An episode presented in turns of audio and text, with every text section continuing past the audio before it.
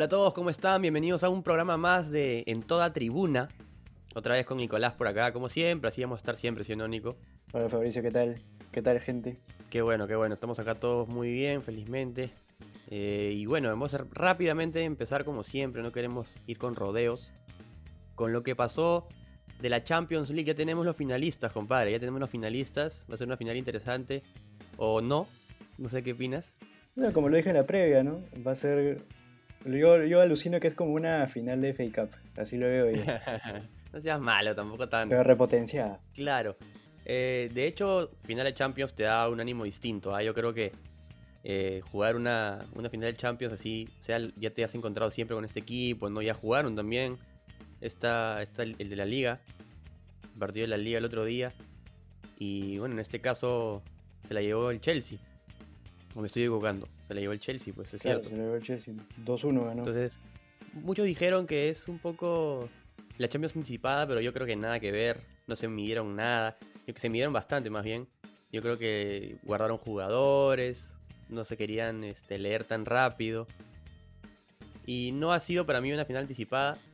Pero bueno, ¿cómo fue la semifinal? ¿Cómo viste las semifinales? Antes de pasar a hablar ya de los dos finalistas.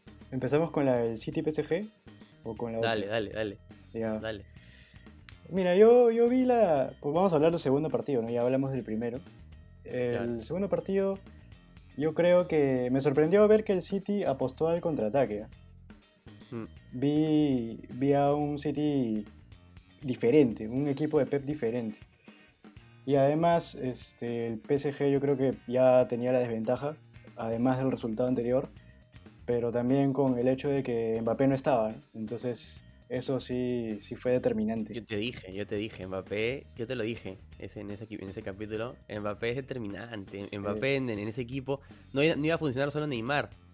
Después, este, no, no quiero decir que tuve razón, pero tuve un poquito de razón por lo menos. Tuviste, tuviste. Mbappé es totalmente determinante en un equipo como el PSG.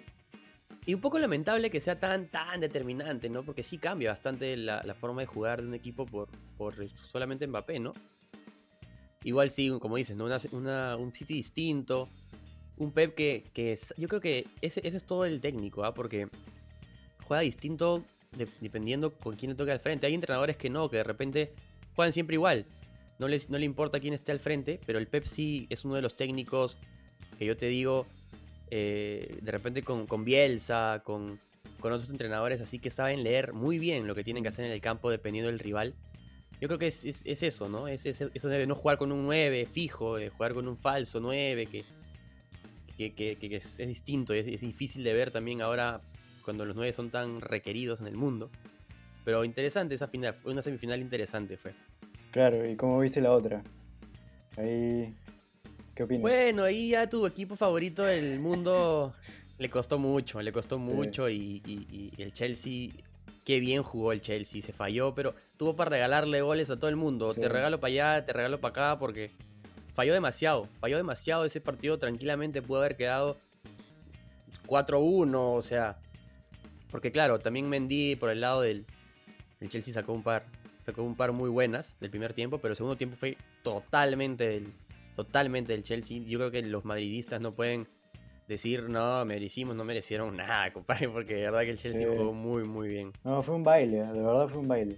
Y además yo creo que ahí este, mi, mi compadre Zidane se equivocó, ¿ah? porque, o sea, innovó, no tenía que innovar en este partido. O sea, se, No, arriesgó poniendo tres al fondo, entonces poniendo a Ramos que venía de la lesión, poniendo a Hazard, y justamente esos dos jugadores no, no funcionaron, ¿no? Están bien Es físicamente. Mendy también. Y, Se notó lo de, se, notó lo de lo de Ramos, como bien me dices, y Hazard, bueno, no ha estado bien, pero sí. Mira, hermano, para que, para que Havertz, un chivolo de 21 años, le haya, lo haya bailado a Ramos como, como quiso, pucha, ya, ya es bastante, ¿no? Havertz muy hábil, ¿ah? de verdad que muy bueno ese chico. Sí. Ese gol, el gol debió ser de él, no debió ser de Timo Werner. El primero Ah, claro. no debió ser. Pero bueno, igual fue una buena semifinal y ahora, ¿cómo es la final? ¿Cómo se vienen esos ojos, compadre? ¿A quién le vas? Va a ser un partido bien, bien parejo, ¿ah? bien parejo. Y tú sabes, como el fútbol, gran parte del fútbol es morbo, ¿no? Entonces siempre hay, hay antecedentes este, que hay que tener en cuenta. O sea, A ver, Te, te suelto ahí unos datitos. Para empezar, como ya sabes, ya pues la, la- va a ser la primera final del City. ¿no? Y el Pep ya está volviendo después de 11 años, imagínate. 11 años. ¿Fue la última con el Barça o no? Sí, o sea, las dos Champions que, que campeonó y que... Sí, porque las dos las campeonó, ¿ah? para que veas. este, fueron con el Barça. ¿no? Y las dos, curiosamente, fueron con el United. O sea, imagínate. Mm, interesante. Sí. Vamos a ver ahora, pues el Pep se acerca a su final después de mucho tiempo, como bien dices. Y yo creo que. Yo, yo voy a ir por el Chelsea. Así, de frente, de frente. Te lancé el dato. Yo creo que se la lleva el Chelsea. ¿Y sabes por qué también? Porque Por no solamente el, el ánimo del equipo, que viene fuerte desde, desde mitad de temporada después de que se fue de Lampard. Viene fuerte con Tuchel. No porque yo me, yo me imagino a Tuchel, te lo juro que me, me lo imagino en el, en el campo, en los entrenamientos, en el- con unas ganas de demostrar que el PSG se equivocó al sacarlo. De, de verdad, me lo imagino así que le mete esa idea en la cabeza a, lo- a los, a los jugadores, no de que lo sacaron del PSG, ¿no? Pero sí de que tienen, tenemos que ganar esta Champions porque es nuestra, porque están jugando bien, porque vienen distintos, porque tienen ganas y porque tienen a Kanté, compadre. Kanté es una figura. Sí, pero yo, yo ahí sí discrepo, ¿ah? yo, yo sí lo voy a City, mano. Yo sí lo voy a City. Ay, ay, ay, uy, picante, vamos a ver porque, quién tiene razón. o sea, mira, el City está invicto en Champions. Con eso ya te digo todo. Sí, es cierto. Es cierto, es cierto, eso es cierto. Pero lo que sí, o sea, como, como te repito, ¿no? Va a ser un partido parejo. Vamos a ver ahí dos estilos de juego un poco diferentes. El Pep un poco más posicional, yo creo que, que va a practicar eso, lo de siempre. Y el Chelsea va a ser más de, de contragolpe, ¿no? Esa, De esa contras. Sí, rapidez. sin dudas. Claro. Lo que ha hecho Tuchel también es un yo vi un poco de eso en el PSG, ¿no? El PSG de Tuchel también era bastante contra. Eh, pero vamos a ver, yo creo que con los jugadores que tiene el Chelsea, Timo Werner arriba, Hader que sabe controlar bien los balones, que no, que, que vemos que tiene una elegancia para jugar, que no, que no le da miedo tener la pelota en los pies, un mediocampista que defiende todo, que no pasa a nadie. Así que va a estar bien interesante, como bien dices, y vamos a, ya saben los resultados. Para mí, Chelsea, para Nico, se le lleva el City. Vamos a ver qué pasa. Pero ahora tenemos que pasar a otro tema, rápido, porque no sabía el tiempo. Rápido, rápido. 40 30.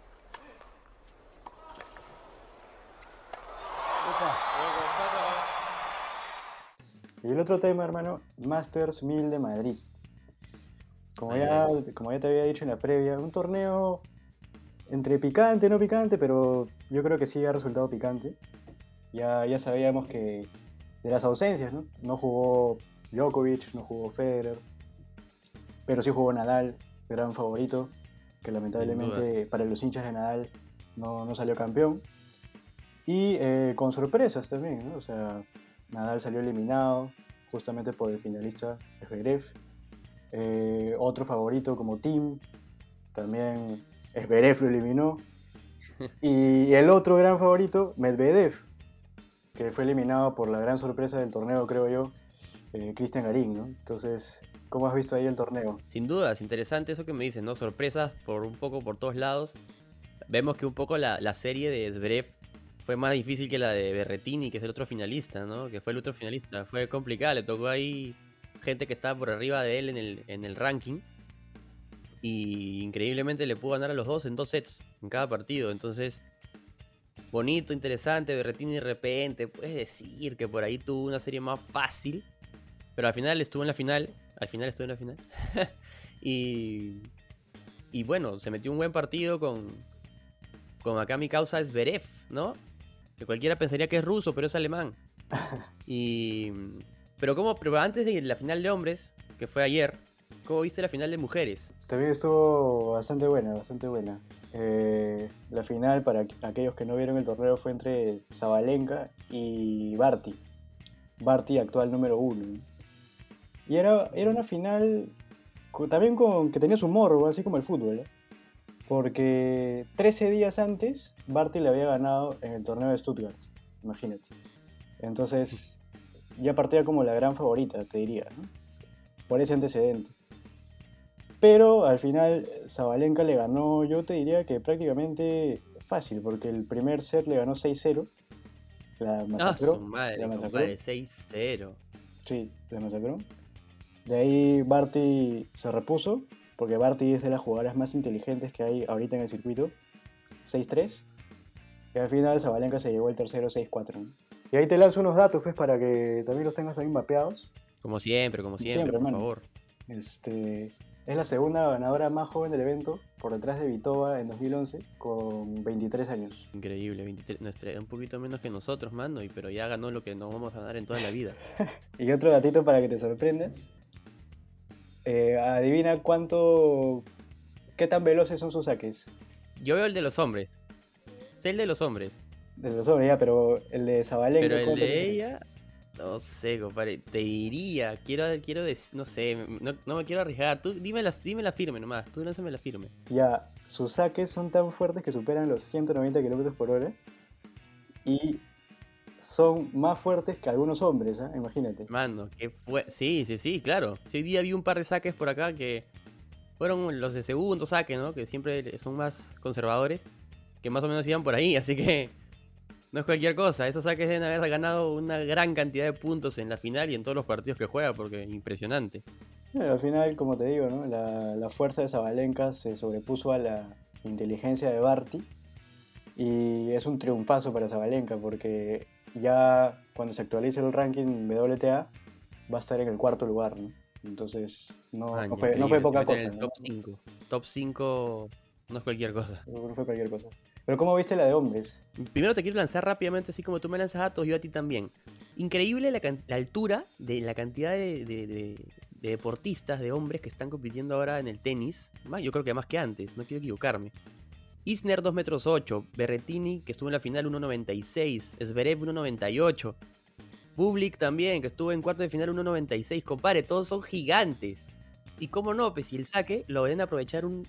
Imagínate ese alcance, un saque potente desde esa altura. ¿Cómo lo contestas? No, Increíble. olvídate, me saca los brazos. ¿no? No, olvídate, olvídate.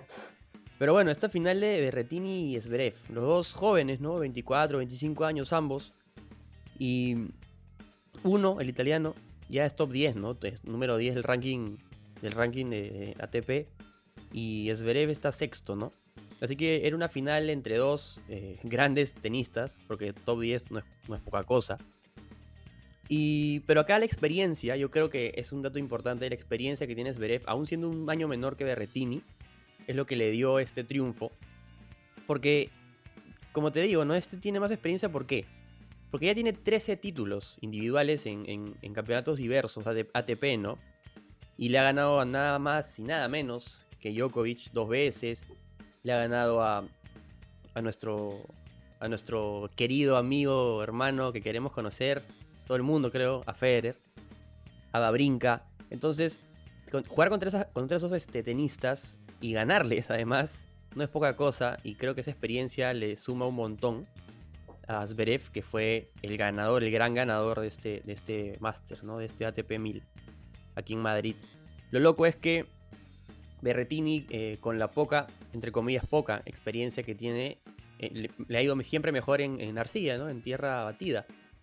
Era esperarse que llegue un poco más lejos, de repente muchos decían que él podía ganar, pero otra vez eh, un primer set totalmente peleado, que se ganó el tiebreak 10-8, o sea, duró una eternidad, una eternidad el partido.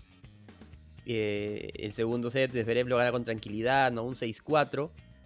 Tranquilidad entre comillas, ¿no? Igual. Algo que quiero recalcar los, los saques, compadre. Los saques de ambos. Qué impresionante saque de Berrettini. Era eh, una cosa de locos. Yo no me esperé que saque tan bien en italiano, sinceramente. Hizo una cantidad de aces muy buena. Y, la, y algo que lo perjudicó mucho a Zverev, las doble faltas. Mm, Hizo más de 5 dobles faltas en el partido y eso es a veces imperdonable en un tenista porque puedes, puedes este, sufrir como lo hizo hoy día en el primer set, ¿no?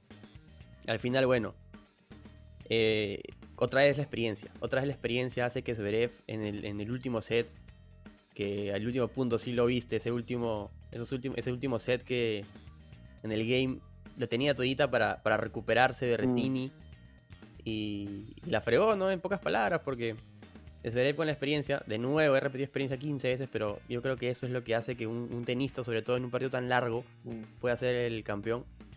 Hace que gane y, y se lleve este campeonato importante, ya, a puerta de, de un Roland Garros, como lo ves. Eh, justo te iba a preguntar eso, ¿eh? ¿Cómo, ¿Cómo ves? ¿Ves que este abierto de Madrid sirva como una especie de antecedente a lo que va a pasar en Roland Garros o cómo? Sí, yo creo que estos dos llegan por lo menos a cuartos.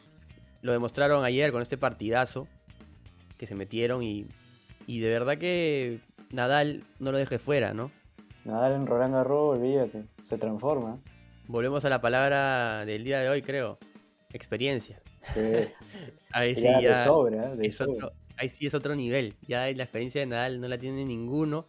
Menos que ya esperemos ver a, a otros grandes, ¿no? Que no sé si vayan a jugar, sinceramente, Federer y, y Djokovic, pero ¿cómo será? ¿Cómo será ese Roland Garros? ¿A quién le vas? Tú me dices que Nadal de repente. Nadal, y para también no dejar afuera ahí a las mujeres, yo me animo por Zabalenka, la he visto... Igual, la he visto muy fuerte. he Sí, sí, sí, de verdad.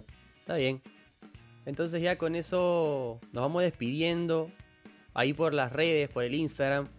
Vayan comentando un poco de, de a quién creen que, que se va a llevar el, el Roland Garros, quién, cómo vieron la final, todo. Todo lo que quieran comentarnos, preguntarnos, lo que sea. Acá Nico es el, el- el señor que tiene los datos número uno, number, number one. El datero, el datero. Así que, el latero.